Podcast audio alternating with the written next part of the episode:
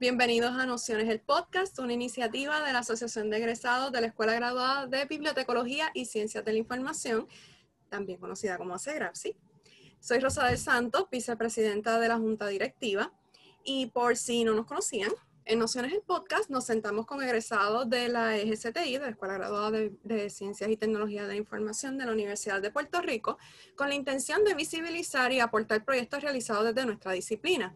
Y a la vez conocemos maravillosas, o en el caso de hoy, súper maravillosas personas cuyos logros enriquecen nuestra profesión. Llegamos a ustedes gracias a nuestros miembros y al auspicio de ITMS Group. Y en el día de hoy tenemos a una gran, gran, gran bibliotecaria, eh, una, eh, una persona súper maravillosa y que hoy vamos a estar hablando un poquito sobre sus esfuerzos con la literatura infantil. Y eh, nos referimos a la doctora Mercy Delgado Cordero, a quien le damos la bienvenida. Gracias, ¿no? Gracias a ustedes por, por invitarme este, para esta maravillosa iniciativa que yo estoy súper contenta. Yo siempre digo que más que los bibliotecarios no hagan mucho, es que no dan a conocer mucho de eso que hacen. Así que eh, iniciativas como esta, ¿verdad? Lo que ayudan es a, uno poder divulgar eh, lo que están haciendo las bibliotecas en el país, ¿verdad? Que son tantas cosas súper chéveres. Así que es una iniciativa súper, súper eh, maravillosa. Así que muchas gracias por invitarme. Messi, ¿cómo eh, nos puedes contar un poquito acerca de ti? ¿Cómo llegas a la bibliotecología? Tienen que perdonar a mis perros. Eh. bueno, creo que ya la gente, si, si escuchan la palabra Mercy, saben qué hay detrás, así que los disculpan. no se preocupe. ¿Qué te lleva a la bibliotecología? Mira, eh, una, un aspecto fundamental y es que yo quería trabajar rodeada de libros. Para eso yo estudio bibliotecología. Yo a nivel subgraduado estudié literatura comparada e historia del arte. Cuando uno se gradúa de humanidades y es pobre, este, uno dice, eh, ok, ¿qué hago? Exacto. Eh, mami me dijo, tú estudia lo que tú quieras, pero en el bachillerato, pero haz una maestría que te deje trabajar.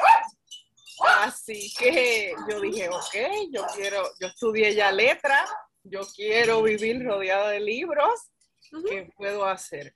Pues se me ocurre eh, a primera instancia, a primera instancia, eh, hacer un certificado posgraduado en edición y artes editoriales. Ok. Eh, llego a trabajar en Santillana, trabajé en unos proyectos súper chéveres en la UPR, editando unos textos. Eh, pero dije, ok, no me gustó trabajar haciendo los libros, yo quiero estar ya con los libros hechos. Interesante. Así que eh, digo, ¿dónde yo puedo trabajar que pueda estar rodeada de libros? Y ahí se me prende el bombillo y yo digo, espérate, en una biblioteca. así, ya esos libros están hechos, ya yo no me tengo que amanecer editando ni creando, eh, eh, porque para colmo en Santillana me tocó en libros de ciencias naturales y eso no me gustaba. Mm. Así que yo quería libros que ya estuvieran hechos. Así que por eso es que estudio bibliotecología. Eso fue lo que me trajo hasta aquí. ¿Siempre has tenido ese amor por la lectura? Pues mira, eh, no siempre. Yo hago siempre mm. esta anécdota cuando doy conferencias sobre, sobre lectura. Eh, yo digo que yo llego a la lectura mm. este, gracias a mi mamá, pero ah. también llego a la lectura gracias a que me portaba mal. Este, pues un ¿Cómo, ¿Cómo así? Un verano, yo era terriblita, terriblita, terriblita. Eh, o sea, no de mala gente, pero nada, inquieta, vamos a decir inquieta. Okay. Eh, y divertida, inquieta y divertida, vamos a ponerla así. Y un verano, mi mamá tratando de controlarme, que yo, tú sabes, a milanar la cosa, eh, me dice, yo te voy a pagar 20 dólares si te lees este libro este verano. Era La Casa de los Espíritus de Isabel Allende. Así que yo siempre digo que ese libro me salvó. A mí ese libro me salvó. Y pues yo me leo mi libro y pido mis 20 dólares. y mami dice, eh, a rayo, pero es que se lo leyó muy rápido. Este. Ah. Pues ok, te vas a leer este otro. Y el segundo fue como agua para chocolate de Laura Esquivel. Ah. Espérate, es Laura Esquivel. Ahora ya. Sí. Ok, pues entonces. me encanta. Pues yo me lo leo, me lo devoro, que me, pero enloquezco y me da otros 20 dólares. Me dice, y yo me dice, Dios mío, ¿y ahora qué yo hago? Eh, me dice, ok, yo te voy a dar este tercer libro, pero ya a partir de aquí es gratis porque ya yo no puedo pagarte más. Así que yo de ahí pues no hubo vuelta atrás. Eh, o sea, ya no hubo un retorno a, yo no querer vivir con un libro. O sea, eso, eso fue lo que cambió por completo mi vida y, me trajo ese amor por la lectura. O sea, yo me vi eh, como un refugio. Y es bien, es bien curioso porque mucha gente de mi generación que lee empezó con ese mismo libro de, La Casa de los Espíritus de Isabel Allende. Fue algo como generacional. Eh, lo que para mucha gente un poquito más joven fue Harry Potter, pues para la gente de mi época era La Casa de los Espíritus. Así que eso fue lo que me llevó. Me imagino que para ti fue la época de Harry Potter. Harry Potter y eh, cuando tenía 10 años visito a una de mis tías que vive en Florida. Para ese entonces eh, vivía también su hija, mi prima, que ahora es profesora y doctora en Alabama, eh, doctora en educación. Y ella me lleva a Barnes Noble y ella me empieza a recomendar libros y uno de los libros que me recomienda es la serie de ay Dios mío, este, porque no es una serie, este, los libros de Ramona Quimby, de Beverly Cleary, más el libro de Harry Potter. Y de para mí también no hubo vuelta atrás. Eh, me fui con este, que si Ramona Quimby AJ, después que si el, ratón y la motocicleta, otra novela en inglés. eso fue interesante porque me atrajo más la lectura, pero esto era cuando tenía 10, 11 años. A mí me atrajo más la, lectura en el inglés que, que en el español. Después, más adelante, que, sigo leyendo más, pues ahí entonces vuelvo a, tener ese amor por la lectura en español. Y los puedo dominar los dos, pero tengo que admitirlo, prefiero leerlo, prefiero ahora leer en español que en inglés. Pero empecé por ahí. Qué bueno, también es una base para, ¿verdad? Para aprender el idioma. Sí. Eh, así que eso fue tremendo para ti, qué bueno. Oh, sí. Sí, de hecho, todavía tengo las, las novelas en, mi cuarto. Las, las tesoro brutalmente. Yo también tengo el primer libro que yo compré, que es bien interesante porque yo estudié toda la vida en la misma escuela, desde primer grado hasta grado, hasta grado 12. Y mira la casualidad que yo me encuentro en un congreso de bibliotecarios del SWAHAM me encuentro a mi bibliotecaria escolar, que ahora era bibliotecaria académica. ¡Wow! Y ella, yo estaba dando una conferencia y ella estaba tan emocionada y tan honrada de que, porque yo estuve en el club de biblioteca de mi escuela. Eh, así que para ella eso fue, y yo le decía, oye, ella se, llama, se llamaba Mrs. Escalera, ¿verdad? Cuando estaba en, la escuela. Eh, y yo le decía, usted sabe que cuando usted hizo una feria del libro y yo compré un primer libro que yo pagué y me lo dieron en mi mano. Era un libro de poemas de Rubén Darío con acuarelas. Y yo todavía tengo ese libro eh, con las mismas firmas de esa época, todo. Eh, así que yo le decía, yo recuerdo eso con tanto cariño. Eh, así que ella estaba bien emocionada. Así que son esas experiencias, ¿verdad? Que uno guarda eh, que le marcan.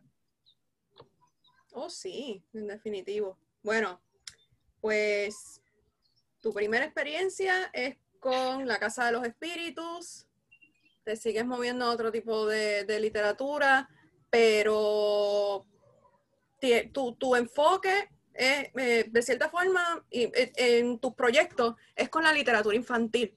Entonces, ¿cómo llegas a la literatura infantil? Pues mira, no, de buenas a primeras, mi enfoque no es literatura infantil, okay. es la literatura en general, ¿verdad? Porque mm. estudio literatura comparada, así que yo amo los libros y la literatura en general. Mm. Eh, ¿Cómo llego a la literatura infantil? Ahí sí que no, no podría yo como marcar un comienzo. Este, mm pero sí sé que yo me enamoré de los libros infantiles. O sea, fue un amor a primera vista. Eh, y yo empecé a coleccionar y a coleccionar y a coleccionar libros infantiles y a leer y a aprender, ¿verdad? Pero de manera autodidacta, ¿verdad? Yo no, no lo había estudiado. Eh, y cuando yo llego a la UPR en Bayamón, yo llego en el 2014. Mm. Y allí yo llego a ser la encargada de la colección puertorriqueña, eh, pero en mi biblioteca hay una sala de niños y jóvenes que se llama Isabel Freire de Matos, y es una sala preciosa. Eh, y comenzamos a, ¿verdad? Por presentamiento, eh, acercarnos a lo que era el laboratorio preescolar que tenemos en la universidad eh, y hacer proyectos con ellos para leerle a los nenes, para hacer actividades. Creamos un montón de alianzas súper chéveres. Eh, incluso hemos dado conferencias juntos, ¿verdad? Los maestros del preescolar conmigo, hemos dado conferencias de, de los cuentos motrices y cómo desde la literatura y los proyectos podemos desarrollar en los niños eh, no solo el amor por la lectura, sino también la, el movimiento y, y, es todo esto de educación física eh, y de lo que provoca eso, que es una buena salud, ¿verdad? Eh, así que hemos hecho un montón de, de, iniciativas y de proyectos. Y yo decía, como te decía al principio, ¿verdad? En la biblioteca, los bibliotecarios hacen muchas cosas, muchas, muchas cosas, pero es tan poco lo que se documenta.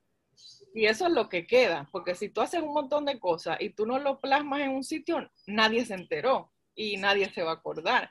Así que no solo es importante hacer mucho, es importante primero decir mucho de lo que haces y segundo plasmarlo para que eso perdure. Así que en la medida en que hacíamos más y más actividades, teníamos esa, esa espinita de, oye, esto hay que divulgarlo y hay que documentarlo en alguna parte. Además de que vivimos en la academia y, tenemos lo que es la rendición de cuentas. Eso nos sirve para la rendición de cuentas.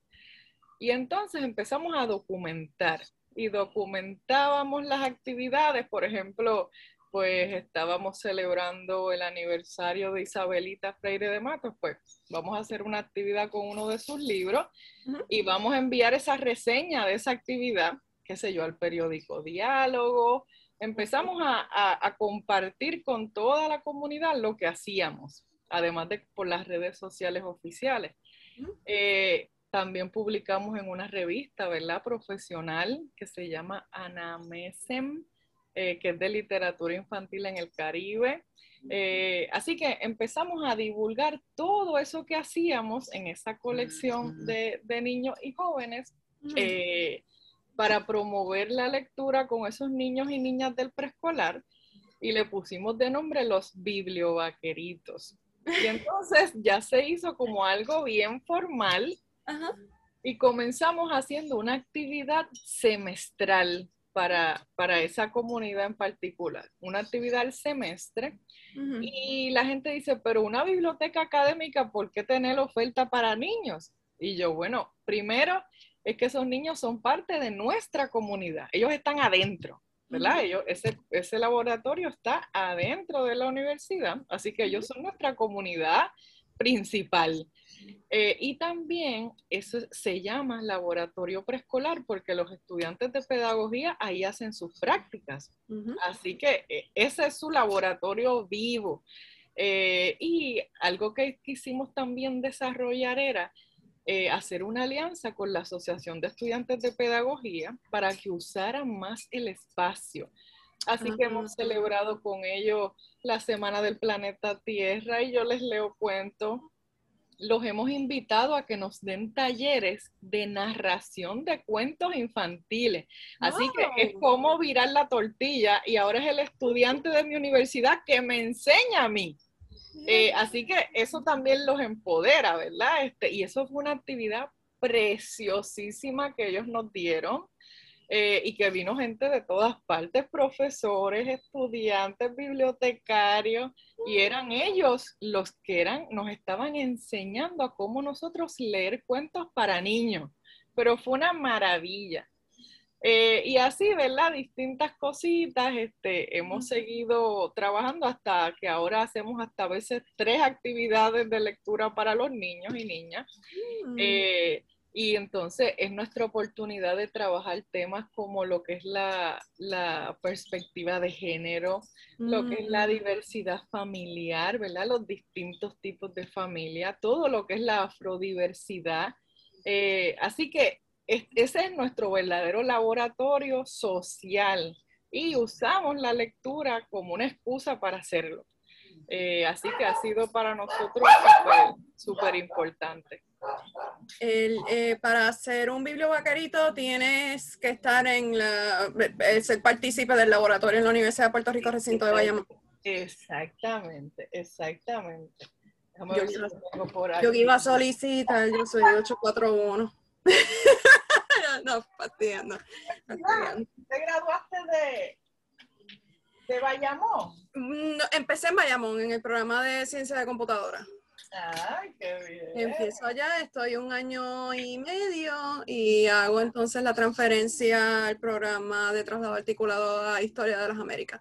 Pero sí, tengo memorias hermosas de UPR Bayamón, de la biblioteca, del, de la cafetería donde le dicen a los estudiantes, especialmente a los prepas, sube la escalera. No hay una pared en lo absoluto que te va a sorprender que no vas a llegar al segundo piso, por lo menos así era en el 2008 y así eran las prepadas. Este, el edificio de ingeniería, que para ese tiempo cuando yo estaba estudiando todavía era un edificio en construcción eh, y que no arrancaba, pero tengo unas memorias hermosas de UPR Bayamón. Ay, qué chévere. Pues mira, este es un ejemplo, ¿verdad? Este año les hicimos, déjame ver si. ¡Qué chulería! ¿Cómo lo pongo para que se vea? Ah, sí, perfecto, perfecto. Pues les creamos, ¿verdad? Con el de, nosotros también tenemos la ventaja Ah. de que el departamento de audiovisual le pertenece a la biblioteca. Así que la diseñadora, yo le mandé un modelo y ella nos creó el diseño. Entonces, no sé si ven abajo, pero dice bibliovaquerito. Eh, este es uno de los ejemplos que, porque tuvimos que dar para atrás y para adelante, para atrás. Y este es uno de ellos.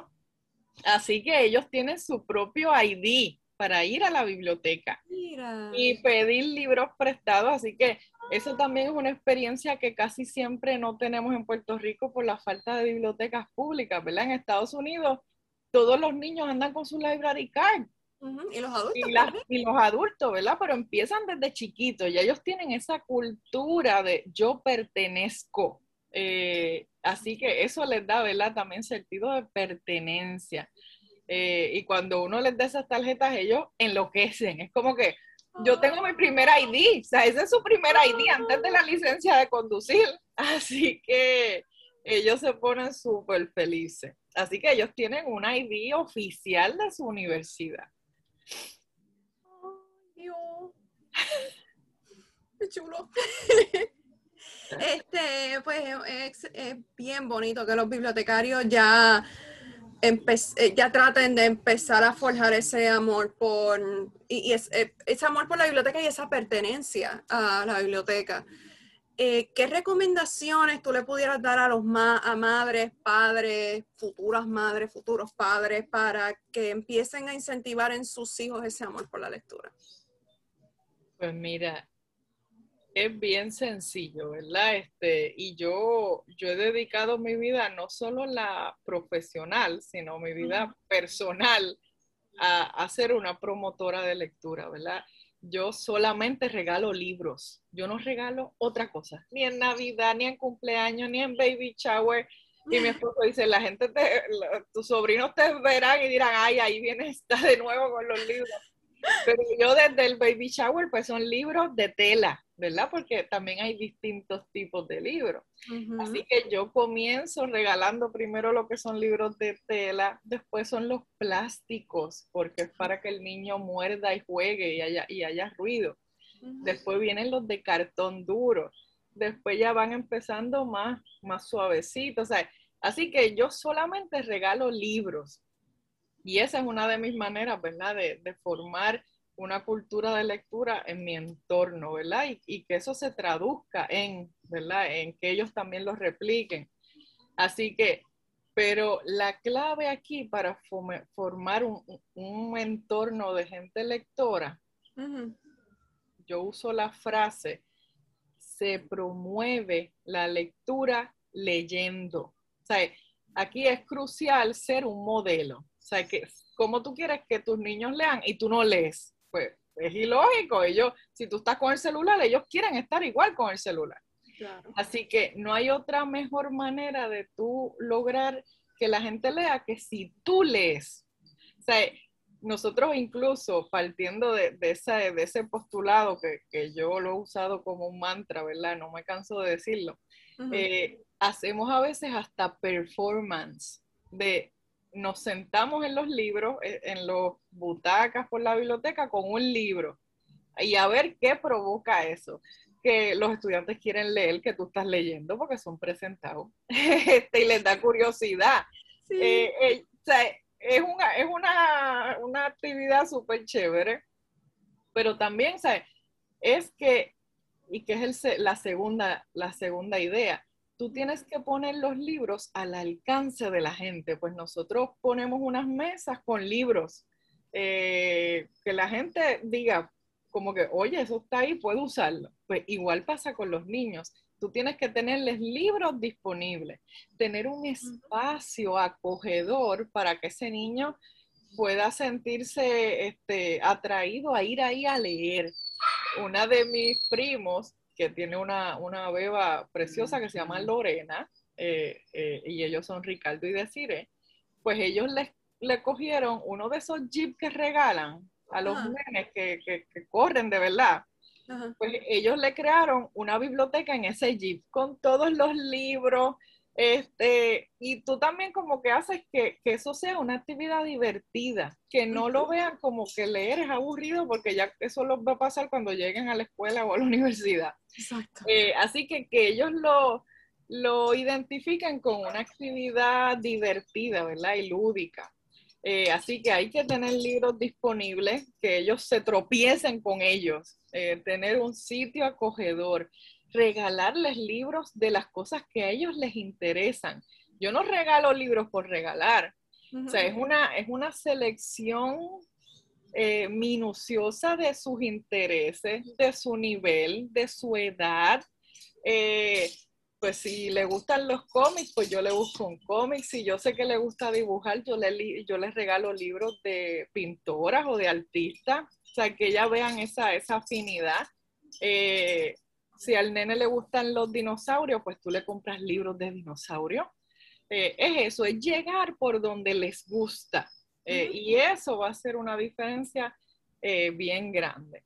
Así que mis mayores consejos es eso, que tengan libros a la mano, que tengan un sitio acogedor, que te vean a ti leyendo. y algo también bien chévere, y que yo lo hablo mucho en mis conferencias, es que nosotros vemos el acto de leer como uno individual, cuando debería ser, y es siempre al principio, un acto social. Leer es una actividad social, porque cuando el niño empieza a leer, él no sabe leer, tú le tienes que leer. Así que eso viene siendo como un momento en el que él se siente apapachado, acogido, él está como en tu, ¿verdad? En tu regazo, así que es un calor y una intimidad que tú tienes con, con ese pequeñito. Eh, y eso lo hace sentir bien, ¿verdad? Así que él recuerda ese acto de que le lean como algo positivo eh, y que era algo social hasta que él aprende a leer. Así que yo digo que no hay una edad eh, que uno se vuelva grande para que no le lean. O sea, a cualquier persona le gusta que le lean. y un ejemplo de eso, ¿verdad? De que no solo es a los bebés que uno les tiene que leer, nosotros en una semana de la biblioteca hicimos una actividad eh, en el que nos paramos en medio de la biblioteca en el vestíbulo, que está llena de ruido, porque las bibliotecas ahora tú sabes que es un murmullo y un ruido. Sí. Y que nosotros pusimos un micrófono con un podio y empezamos a leer en voz alta. Oh. Y provocamos que la gente empezara a callarse, callarse, callarse, callarse, hasta que hubo un silencio absoluto. Y los muchachos, ¿verdad? Los grandes, ya los vaqueritos grandes, los vaqueros grandes, ellos empezaron poco a poco, iban entrando, empezaron a sentarse en el piso a escucharnos leer. Eh, y eso fue una actividad, pero una preciosura. Yo me acuerdo que el libro era El barco de vapor de Eugenio María de Hosto. Eh, y entonces lo leímos por, por pedazos. alguien leyó un pedacito, otro un pedacito, y esos nenes ahí esperando que nosotros leyéramos. Eh, y eso fue una actividad preciosa, ¿verdad? Leyéndole a niños grandes, ¿verdad? De, de universidad. ¡Qué hermoso! Bueno, tengo la mente ahora mismo. se logró el silencio en la biblioteca de UPR Bayamón, que eso cuando yo estaba era imposible. Eso es imposible. Lograr, lograr el silencio allí es imposible. Y entonces, y cuando terminamos el cuento, porque ese cuento no es largo, eh, pues ellos se quedaron ahí como que, como que no vas a leer más, ya se acabó, ya se acabó. Bueno, eso fue una experiencia, pero preciosísima, preciosísima. Así que es una, es una alternativa. Y, y también es, como un performance, ¿verdad? De yo irrumpo el espacio eh, y creo otro ambiente. Así que de verdad que fue una, una estrategia que, que nos, nos encantó. Y volviendo un poquito a la bibliotecología, eh, entonces, teniendo estas conversaciones sobre estos proyectos eh, y estas eh, filosofías en cuanto a la lectura, entonces, ¿cuál entiendes que serían nuestras responsabilidades como bibliotecarios, como archivero, como personas que estudiamos o estamos dentro de la divulgación de la información? ¿Cuáles serían nuestras responsabilidades para entonces fomentar esa lectura entre nuestros usuarios? No importa la edad. No importa la edad, eso es bien importante. Es, es fomentar la lectura en nuestra comunidad, no importa quién sea, es que nosotros le servimos a la comunidad. Y yo, además de ser bibliotecaria, soy profesora de bibliotecología en Cambridge College Así que a mis estudiantes de introducción a la bibliotecología, sobre todas las cosas, además doy muchas otras clases, pero sobre toda esa es como que mi favorita, porque yo digo que soy la maestra de salón hogar. pues yo les, yo comienzo hablándoles primero de la evolución de la biblioteca y su misión, ¿verdad? Y como antes la biblioteca era library centered, ¿verdad? Y nos, nos centrábamos en que todo estuviera bien puesto y cómo podemos hacer que la biblioteca sea mejor, hasta ahora que somos community centered. Eh, y cómo todo lo que hagamos debe ser para servir a nuestra comunidad y desarrollar en ellos eh, lo que es la cultura, lo que es la educación y lo que es eh, la calidad de vida, cómo la biblioteca puede ayudarles a ellos tener una mejor vida. Ahí es que nosotros tenemos que centrar nuestros esfuerzos, ¿verdad?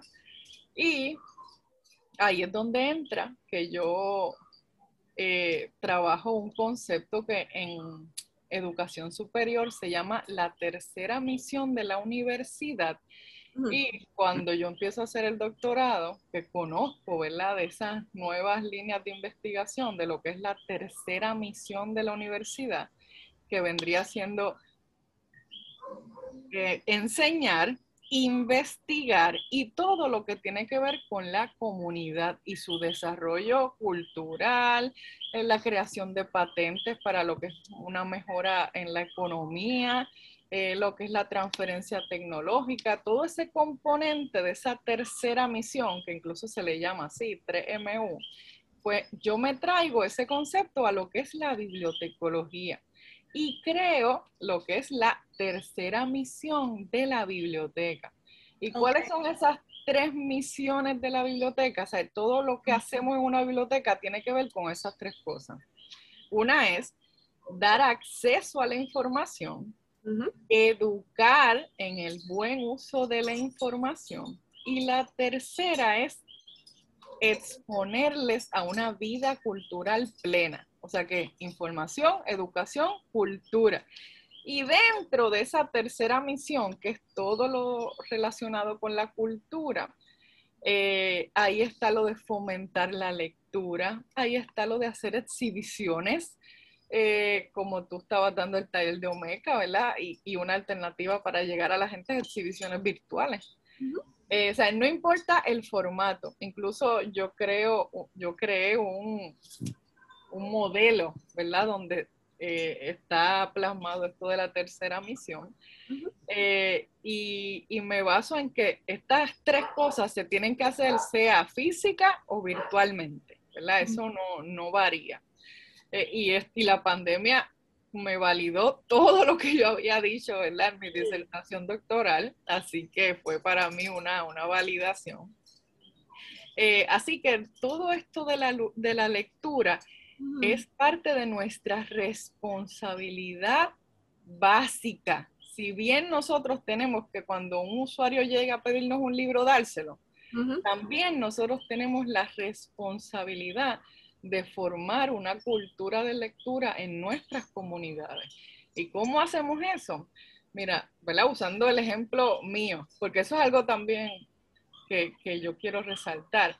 No solamente es que uno esté dando conferencias, ni que hable mucho, ni que publique mucho, es que tú tienes que hacer lo que tú estás diciendo. Oh, yo, no hablo cosas que yo no hago. Eh, y eso es bien importante, ¿verdad?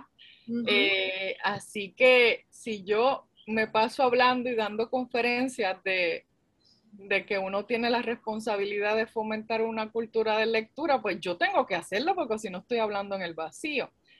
Eh, así que nosotros trabajamos ese aspecto de la lectura a nivel eh, eh, holístico en mi biblioteca. ¿Y cómo hicimos eso? Primero, que hicimos que eso fuera obligatorio. ¿Y cómo tú haces que sea obligatorio? Lo pusimos en el plan estratégico creamos uno de las, uno de las, ¿verdad? Este, de las líneas estratégicas de nuestra biblioteca es todo el componente de cultura y modificamos la misión y la visión y, y metimos lo que es la, la, un, entorno lector. Eh, nosotros hemos hecho estudios para conocer los hábitos de lectura de nuestros estudiantes en la universidad. Eh, hacemos ferias de libros eh, ponemos, nosotros recogemos todo lo que a mí me llaman, mira, yo tengo aquí unas cajitas de libros, yo cojo todo lo que me den, todo, y no todo es para mi colección, es que los uso para regalarlos. Y hacemos un montón de actividades, ponemos letreros, libros gratis. En San Valentín ponemos enamórate de la lectura. Ah. Este, hacemos adopta un libro. Y esos nenes, bueno, es impresionante porque la gente, ay, estos nenes, ellos no quieren leer. ¿Quién te dijo a ti? Mira, nosotros ponemos esa mesa y llegan como pirañas, pero pirañas, y, me puedo llevar más de uno. Y ellos como que enloquecen. Eh, así que es eso, es hacer actividades, es provocarlos, es hacer lecturas eh, y que ellos te escuchen, es conocer qué ellos quieren leer, porque esa es otra. Eh, los bibliotecarios estudiamos eso, nos graduamos, llegamos a la bibliotecología y queremos seguir sirviendo a nuestra comunidad como a nosotros nos sirvieron y hacer eso toda la vida. Sí, de ¿y qué pasa? Que ya le estamos sirviendo a gente diferente, que tiene otros intereses, otras necesidades y otras preferencias. Y en mi caso, por ejemplo, yo, yo decía, ay, pues yo estudié literatura, yo sé lo que ellos quieren leer, yo puedo recomendar libros porque yo sé lo que ellos deben querer leer. Y cuando nosotros hicimos ese estudio de, hábitos de lectura de UPRB, yo no conocía, yo no conocía el 75% de las cosas que a ellos les gustaba leer. No sabía, yo no sabía quiénes eran esos autores, yo no sabía qué eran esos libros, yo no sabía, Pablo, yo no sabía este, quiénes eran esos autores, yo no sé, yo, yo desconocía todo. Yo decía, ya, esto, eso para mí me, bajó de, un sopetón. Eh, y si yo no hubiera hecho ese ejercicio de qué te gusta leer, en qué idioma prefieres leer, yo partía de la premisa de todo el mundo quiere leer en español. No, ellos quieren leer en español. Mentira, quieren leer en inglés. Quieren leer en inglés, sí. Eh, así que ese ejercicio de sentarnos y escuchar qué tú quieres leer, tú lees, eh, ¿verdad? Ese fue un estudio maravilloso eh, de, los hábitos de lectura de, de UPR en Bayamón. Eh, así que eso es bien importante, que nosotros no sigamos trabajando en piloto automático, que no sigamos comprando los mismos libros. Vamos a ir a nuestra comunidad. ¿Qué tú quieres leer? ¿Qué es lo que tú necesitas leer? Eh, así que eso va a ser el, verdadero cambio, ¿verdad? Este, así que trabajar la lectura de manera formal, desde lo que es la planificación estratégica. Los planes de trabajo anuales tienen que partir de ese, de ese plan estratégico, así que todo está validado. Tú tienes que demostrar que tú lo estás haciendo. Eh, así que es, una, es algo formal. Y eso es bien importante porque hay veces que los bibliotecarios dicen, ah, pues yo hago una actividad aquí de lectura un día, después pueden pasar dos años, pero no es algo, no es algo formal. Y fomentar una cultura de lectura requiere de acciones constantes, ¿verdad? Este, de ahí viene la palabra hábito. Eh, así que eso es bien importante. Y también salirse, porque no, no todos, pero muchos posiblemente puedan tener este pensamiento de, ay, es que a los jóvenes no les gusta leer, porque me lo dicen. Ah, este, ¿qué tú lees? A mí no me gusta leer, pero es porque ven la lectura como si fuese una obligación. Ah, este, van a la escuela que tienen que leer estos textos de historia o de inglés o de literatura y lo, no, no lo ven como como un entretenimiento, como una forma diferente de ver el mundo, simplemente lo ven como una obligación, como una asignación. Exactamente, exactamente.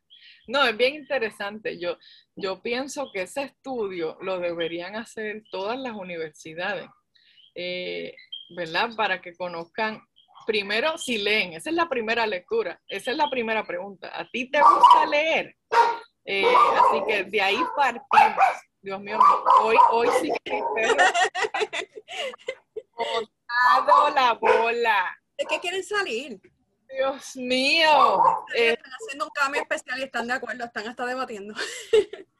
Han votado, pero la bola que, ni el del trimmer tuyo se, se compara. Lo siento. Así que eso, eso es bien importante, Rosabel. Tienes toda la razón. Este, y, ¿verdad? Y, tenemos que trabajar con eso, ¿no? O sea, ya no podemos seguir haciéndonos de la vista larga. Eh, los que trabajan en catalogación siguen comprando las mismas cosas, siguen comprando las cosas que les gustaría a ellos leer. Y no, ellos no quieren leer lo que yo leía.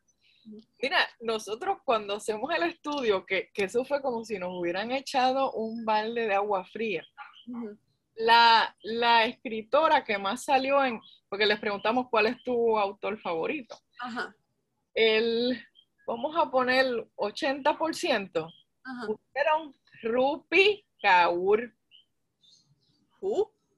Rupi Kaur. Y bueno, y nosotras decíamos, ¿qué tú, qué quién? Ajá. Tuvimos que ir a buscar qué ellos quieren leer y cuáles eran los libros que ellos querían leer, que si Milk and Honey, que si The Sunflower, yo decía, ¿y quién es Rupi Kaur? O sea, eso provocó que nosotros fuéramos a investigar qué leen estos nenes hoy. Ajá. Kaur, Rupi Kaur es una chica india, vive en Londres, y que empezó haciendo unos poemas en Instagram. O sea, ella la califican como una Insta Poet. Okay. Insta Poet que se volvió multimillonaria con unos poemitas cortitos, preciosos, como de empoderamiento femenino y de sanación y de aceptación, con unas imágenes en unos trazos preciosos. Ajá y ella convierte esos posts de Instagram y esos poemas en libros, unos libros con unos textos cortitos pero bien poderosos. Eh, nada, ahora ella hace unas giras mundiales, ella tiene línea de camisas, ella acaba de, bueno, porque nos tuvimos que hacer fanática de ella, o sea, si mi comunidad quiere leer a Rupi, pues yo tengo que llegar a, a que ellos quieren leer. Eh, así que hasta eso, o sea, nosotros tenemos que romper con, todo lo que sabíamos. Y, yo, y eso es un aspecto fundamental en los bibliotecarios, ¿verdad? Nosotros, nuestra misión no es formar aprendices de por vida, que eso significa que cuando tú te gradúes sepas que todo va a cambiar. Pues nosotros tenemos que aplicarlo sea, nosotros también tenemos que ser aprendices de por vida y no seguir en piloto automático haciendo las cosas que se han hecho toda la vida, porque, porque esto cambió, esto cambió. Y a medida que siguen cambiando las generaciones, sigue cambiando. Porque mi generación es J.K. Rowling, después pasa... Ay, Dios mío, ¿quién es la que escribe Twilight? ¿Stephanie Meyer? ¿Stephanie Meyer? Pasa a Hunger Games y ahí sigue evolucionando y también sigue evolucionando, evolucionando la lectura, porque eso, eh, las lecturas pequeñas me puse a reflexionar, pequeño pero directo al grano. Ahora tengo curiosidad, ahora quisiera leer. Voy a eh, Rupi, espacio, Kaur, y Kaur con K. Y tú conoces a Rupi y tú te enamoras de Rupi. O no hay manera de que alguien que la conozca no le guste. O sea, no hay manera, no hay manera. Eh, así que eso para nosotros fue un antes y un después. Eh, en ese estudio también salió que ellos querían leer gráficos y novelas gráficas y cómics, pues de ahí nos sale nuestra idea de hacer el Bibliocomicón y nosotros dedicamos todo un año a lo que fue los cómics, lecturas para niños, lecturas para jóvenes, eh, conferencias, llevamos a Manuel. Ajá. Un bibliocomicón, que fue una fiesta de disfraces, y lo hicimos el día de Halloween, ¿verdad? Tremenda excusa. estuve ahí. ¡Ay, tú fuiste, verdad! Yo fui. Pero fue una experiencia maravillosa ver a los estudiantes interactuando con la biblioteca, disfrazados como... Me, encantó porque vieron, vieron la biblioteca como su espacio. Eh, y ok, estaban las conversaciones académicas, como por ejemplo Manuel, que habla de, de, los cómics, pero a la vez tienen este espacio donde no solamente los bibliotecarios, sino también el libro, la lectura, es como un, como un espacio seguro para ellos y, y, se, se, notaba. A mí me encantó la, la, vibra que se notaba, eh, que, que había ese día. Fue, fue, una experiencia hermosa, hermosa, hermosa. No, eso fue, eso fue maravilloso, ¿verdad? Y, y, y como tú dices, fue desde lo académico pero con un fin informal y lúdico, ¿verdad? De diversión, porque si bien hicimos unas exhibiciones formales con cómic, eh, si bien fuimos disfrazados, si bien hicimos que ellos fueran de sus superhéroes disfrazados, creamos un booth para que ellos se retrataran con el fotógrafo institucional, o sea, que eran fotos profesionales, con la excusa de si tú las quieres ver, entra al Facebook de la biblioteca, o sea que estábamos atrayéndolos a la mala.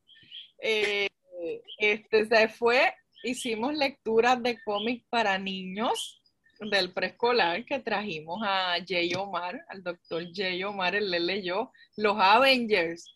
Y él vino disfrazado y él vino con el Thor, cosa esa de Thor. Este, Y algo bien interesante. Ah, bueno, trajimos a Manuel a hablar de la importancia del cómic en la universidad, ¿verdad? En la academia. Así que era como lo formal dentro de lo informal. Eh, trajimos a Mela, que, ¿verdad? Que, que tiene el cómic de Check-in y ella pintó en vivo. Y Mela en ese momento, mira lo interesante, que yo era fanática de ella por Facebook, ¿verdad? Y por Instagram. Y ella, cuando yo le invito, ella decía, a dar una conferencia yo de, mi proceso artístico, pero ella decía, pero es que yo no soy una artista. Y Mela se ha vuelto famosa, que yo no sé si tú la conoces, ¿verdad? Con Chequín. Tiene hasta un libro. Tiene un libro y está en Madrid. Sale en el periódico El País. Wow. tiene una sección en El País. Y ella, ella nos hace un cómic en vivo con un Sharpie y ella dice, y su, el comment del, del, del cómic fue, wow, soy artista. ella, no, sabía que ella era una artista, para que tú veas, o sea, cómo nosotros podemos también construir, ¿verdad? Este, esos espacios para que ellos se den cuenta que sí son artistas. Incluso actividades como el bibliocomicon no también se reproducen en otros espacios. Este, ahí pues, aquí pues tenemos un mini adelanto de un futuro episodio de Nociones del Podcast, en donde el mismo Manuel Martínez Nazario, que traba, este, empieza a tener esta misma, este mismo acercamiento de que los jóvenes se acerquen a la lectura mediante su amor por los cómics y desarrolla la feria de cómics en la Universidad de Puerto Rico, recinto de Río Piedras. Eh, y la actividad fue bien, bueno, eh, especialmente la que se celebró el 31 de marzo, eh, que fue la última antes de la pandemia, fue la actividad cada, semestral. Y fue exactamente la misma vibra, los estudiantes vestidos, comprando cómics, sentados oyendo conferencias de, de, cómics, de, guerra, de conexiones de Guerra Fría con los cómics, eh, fue de, verdad que fue una cosa hermosa. Eh, y para adelantarles un poquito del episodio, este, la pandemia cancela la, lo que hubiera sido la tercera feria de cómics y monta una exhibición virtual de cómics. Pero eso pues, este, voy a dejar que Manuel lo hable entonces en el futuro episodio. Pues mira, da la casualidad nosotros tenemos eh, un proyecto que se llama Biblio Viernes, eh, que es un espacio para toda la comunidad eh, para hablar de un tema formal, pero de manera informal, ¿verdad? Llegando a la comunidad un viernes, de, ¿verdad? De manera coloquial.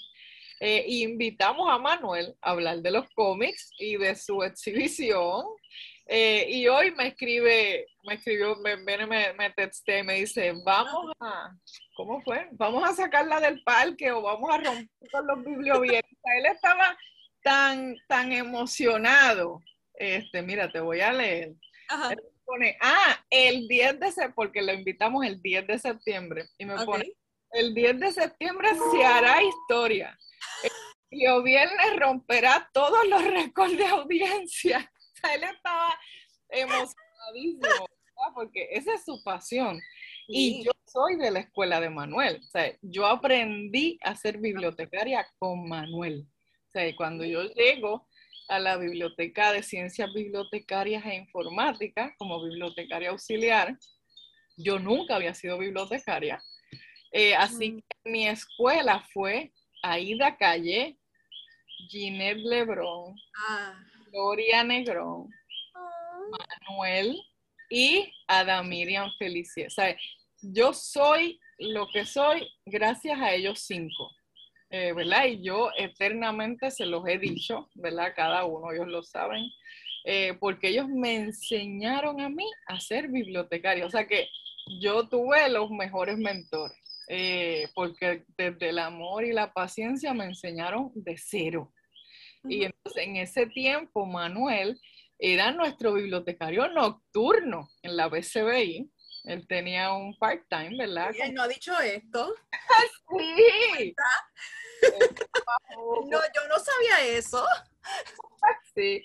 Estaba él y Glory también los sábados, así que eh, eh, a tiempo completo yo estaba con Aida por el día y por la estaba Manuel y Glory.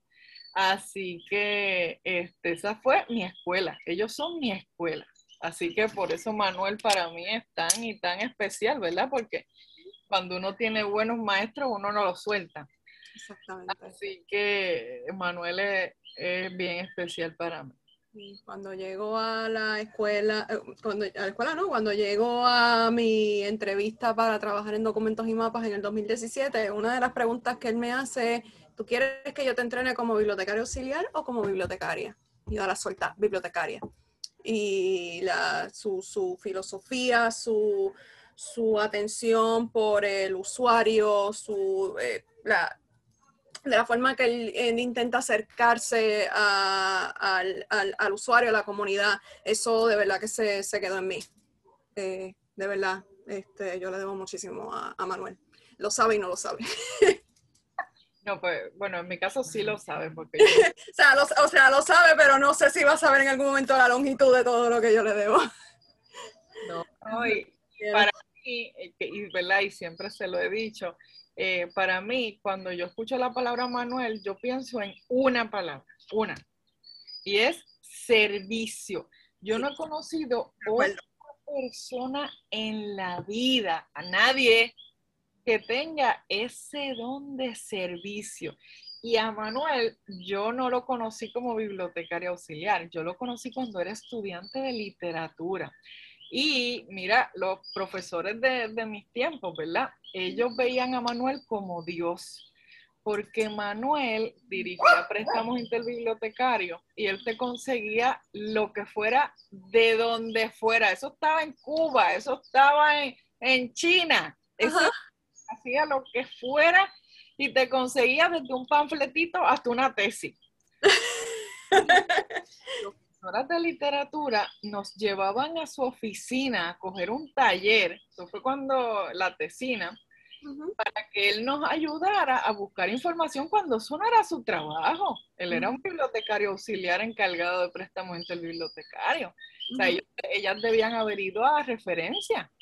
Eh, pero así de importante era él. O sea, bueno, cuando él se fue de préstamo, eso fue una revolución. O sea, la gente no lo podía ni aceptar, eh, porque no podían concebir qué iba a hacer de su vida sin él ahí. Eh, y, yo me incluyo también, ¿verdad? Yo decía, y ahora, porque Manuel te respondía a la hora que fuera al segundo. Sí te, conseguía lo que fuera, así que, pero ese, esa pasión y esa, ¿verdad? Y esa disposición de servir, este, yo creo que es fundamental en él.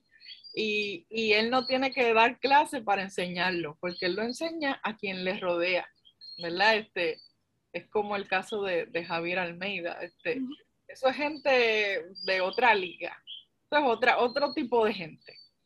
Y cuando uno se expone y crece con esa gente, pues tú tienes unos zapatos grandes que llenar, ¿verdad? Este, tú no puedes ser un mediocre y no puedes andar por ahí haciendo que haces o haciendo pasar el tiempo. Le debes algo al país. O sea, son personas que, que nos retan no, no, nos retan. Eh, incluso yo te puedo poner a ti también en mi caso. O sea, me, me retaste con esta conversación a salir de esta, de este, de, de este estado de no acércate al estudiante. O sea, no se tiene que acercar a mí, acércate, mira lo que ellos están haciendo. Eh, ve lo que ellos están leyendo, porque al final nosotros tenemos el poder de impactar nuestras comunidades y a veces ni lo sabemos.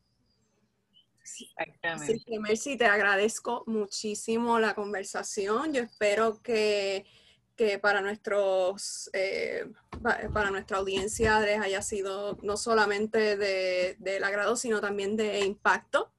Eh, al igual que en los pasados episodios de Nociones el podcast, les exhortamos a que estén pendientes a nuestras redes sociales, las cuales vamos a compartir en la descripción arriba en Facebook y abajo en YouTube. Si les gustó, eh, por favor, compartan esta conversación impactante. También les recordamos que Nociones el podcast se distribuye en formato video en Facebook y en YouTube y en formato audio en Spotify, Apple Podcast, Google Podcast, Anchor o en su portal de podcast preferido. Nuevamente, gracias, gracias, gracias mil, Mercy. Muchísimas gracias a nuestro presidente José Robledo, quien está backstage como técnico en el día de hoy. Y les invitamos, eh, no solamente, muchas gracias por su apoyo, pero les invitamos a ustedes también a que fomenten las lecturas en sus comunidades. Así que hasta la próxima. Espérate que se estaba grabando. No, gracias a nuestro presidente José Robledo, quien está grabando para tener esa evidencia y ese recuerdo. Eh, ah. de entrevista, así que muchísimas gracias a ti. Y, y algo bien importante, ¿verdad? Y, que para el cierre es que, como bien tú dices, es importante nosotros sacar de nuestro tiempo eh, para lo que es las próximas generaciones, ¿verdad? Este, eh, como dice Mirnali, que es ahora mi jefa, pero Mirnali fue mi amiga y mi mentora antes de ser mi jefa, eh, que nosotros tenemos que apostarle a ustedes, ¿verdad? Este, de, si el país va a tener buenas bibliotecas, va a depender de, de cuánto nosotros hacemos en ustedes. Exactamente y yo digo que hay una generación tan prometedora. Eh, y Mirna le dice, ¿verdad? Una María, una Isamara, una Rosadel, ustedes son nuestra promesa, ¿verdad? De, que va a haber una buena bibliotecología en el futuro, eh, de que van a haber instituciones, ¿verdad? Que sigan haciendo cosas importantes. Eh, ahora que tú ya ahora estás en la Biblioteca Nacional, en el Archivo General, haciendo proyectos maravillosos. O sea, es, no limitarse. Es bien importante seguir teniendo experiencia, seguir teniendo, haciendo proyectos, porque de otra manera no tienes con qué venderte. Eh, y, ¿verdad? uno es lo que uno hace. Así que es bien importante que ustedes se mantengan haciendo estas cosas tan chéveres. Eh, y, que sepan que nosotros creemos en ustedes y que, y que les vamos a ayudar, porque si yo estoy aquí es porque a mí me ayudaron. Y yo lo agradecí y yo trabajé duro eh, para honrar ese, ese apoyo que yo tuve. Eh, así que eso es bien importante y, estoy bien feliz que me hayas entrevistado tú. Así que muchísimas gracias y muchísimo éxito en la Biblioteca Nacional o cuando regreses a la Yupi, porque de seguro vas a regresar o vas a estar en un sitio mejor. Eh, es que lo importante es que se lo crean. Tienen que creérselo. Primero, entender la misión tan importante que tiene la biblioteca eh, y vivir para esa misión. Eh, y lo segundo es trabajar, seguir trabajando duro porque, como yo le digo a mis estudiantes, está esta frase que dice, I will prepare and my chance will come. tengo que buscar de quién, de quién es. Yo tengo la foto puesta por ahí, no sé si es Ruth, pero es alguien de inglés, es un, alguien de Estados Unidos. Pero es bien importante que uno no espere las buenas oportunidades haciendo nada, esperando, yo, me las merezco, yo me lo merezco. No, o sea, no, hay que trabajarlo. Hay que trabajarlo y hacer nombre y hacer actividades eh, y no parar nunca. ¿verdad? Y eso lo logramos si uno tiene en mente el objetivo claro de qué quiere lograr, ¿verdad? ¿Qué tú quieres? Eh, así que yo les invito a, que sueñen en grande, a que no dejen de trabajar nunca eh, y que se lo vivan. Tú tienes que, que vivírtelo. Eh, y como yo soy de Carolina, pues yo diría, tú tienes que vivirte la película. O sea, yo nada más, ¿verdad? Y con esto de verdad cierro. Eh, yo, puedo convencer al que sea de ser bibliotecario. Que mi esposo era panadero este, y ¿Ah, se hizo bibliotecario. Así que. Ajá, y bibliotecario.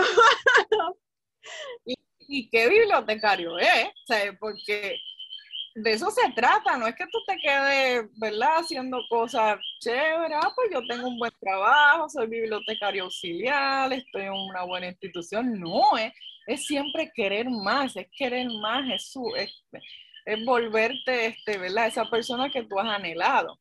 Eh, así que él ahora es bibliotecario docente en la Universidad del Sagrado Corazón y dirige el técnico. Eh, va a poder tener ascensos en rango porque Sagrado es la la privada que también tiene rango de facultad. Ah, Eh, es no limitarse, porque algo que le pasa a los bibliotecarios es que consiguen algo y pues, pues están cómodos, pues hay que salir de esa zona de confort, ¿verdad? Y, y si uno tiene claro a dónde quiere llegar. Eh, así que yo, yo creo mucho en ustedes, en todo lo que van a lograr, que van a seguir dando de qué hablar. Eh, nosotros estamos siempre bien pendientes, ¿verdad? Y yo digo, Dios mío, pero hacen tantas cosas. Este, así que yo estoy muy contenta y muy confiada, ¿verdad? De, de que el país está en buenas manos por gente como tú. Así que muchísimas gracias y mucho éxito y vamos encima. Y muchísimas gracias a, la- a las lecciones que tenemos, gracias a gente como tú y como todas las, nuestras personas que bueno, vinieron de antes, porque s- si no es por ellos, nosotros no estamos aquí y si no fuese por nosotros no podemos trabajar entonces con la generación que, que entonces eventualmente vendría. Así que muchísimas gracias, Mercy, y hasta la próxima.